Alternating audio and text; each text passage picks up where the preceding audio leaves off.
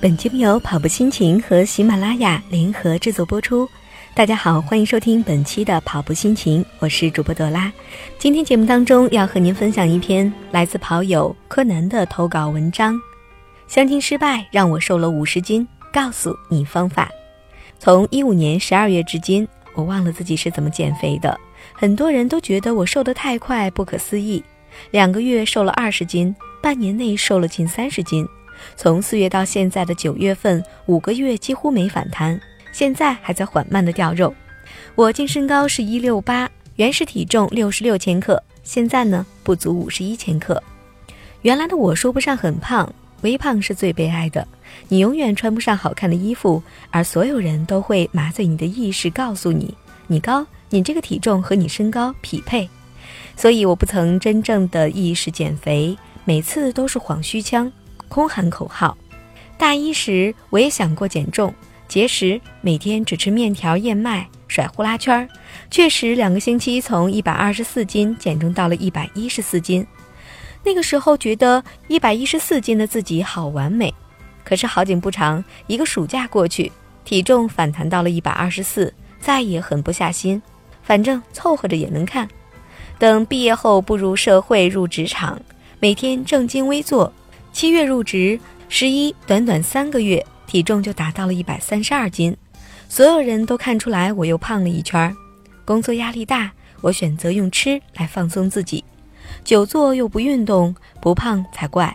那个时候的自己经常加班，晚上十点多回家后会主动拿巧克力来犒赏自己，完全不忌口。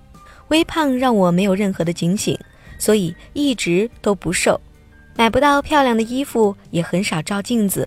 除了胖，还有一个非常大的自卑点，那就是脸上的痘痘。整个青春期，我从来不敢看镜子里的自己，我怕看到一个身材臃肿、满脸痘痘的颓废的自己。我怕对自己太失望，只敢远远地看镜子里的自己。买衣服最怕别人对我说：“这个衣服你穿着有点小。”恋爱更是把自己放低到门缝底下。是啊。我一个又丑又胖又黑、满脸痘痘的女生，除了和别人称兄道弟，还指望爱情垂怜我吗？我没有那个自信。胖给我最深的一次打击是相亲，遇见了一个条件不错的男生，男方说对我印象不错，然后其实私下完全没有联系过，所以中间人想方设法打听缘由。当从一个五十多岁的伯伯嘴里告诉你，孩子可能是因为你有点胖吧，我当时瞬间石化。脑袋里有一万只草泥马在奔腾，我恨不得拿着我自己的大砍刀直接劈了那个男的。你没好感，直接说性格不合适不就行了吗？何必揭短呢？这事儿以我对身边人骂骂咧咧说那男的没眼光而告终。虽然心里很难过很难过，还是觉得会遇见一个人不嫌弃我胖。在这之后一年相亲屡战屡败，进喜欢的店买衣服，很多衣服都拉链拉不上。我都是吸着气穿上，告诉自己等我瘦下来就可以穿了。有一次进一家店，进门店员直接就说没有你穿的号。有时候所有的伤害真的很难过。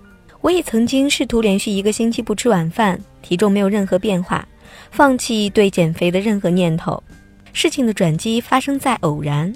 一五年十二月份，工作很忙，每天高强度的加班，大概两个星期没吃宵夜，断断续续吃了点晚餐，体重居然瘦了四斤，这是非常无意识的掉肉。我开始重视这个事情。我喜欢喝自己打的米粥豆浆，早餐、午餐都喝米糊，每天早餐吃了大量青菜，中午除了米糊还吃各种山药、红薯、土豆之类的，晚餐不再吃主食。饿了就吃红苹果之类的，一天三餐每天都吃到十二分饱。很多人不信，真的是吃到撑，居然一个月瘦了十斤，这对我减肥之路有了非常大的积极影响。又持续一个月，变成十分饱，又瘦了十斤，直到一百一十四斤。一百一十四斤对我的身高已经到了标准体重，可以选择漂亮衣服了。这一次，我决定加入运动来保持体重，报了瑜伽班儿。一周四节课，饮食依然是十分饱。这里的十分饱是靠五谷杂粮，还有水果、红枣、干果之类的十分饱，没有火锅和肉，还有甜点。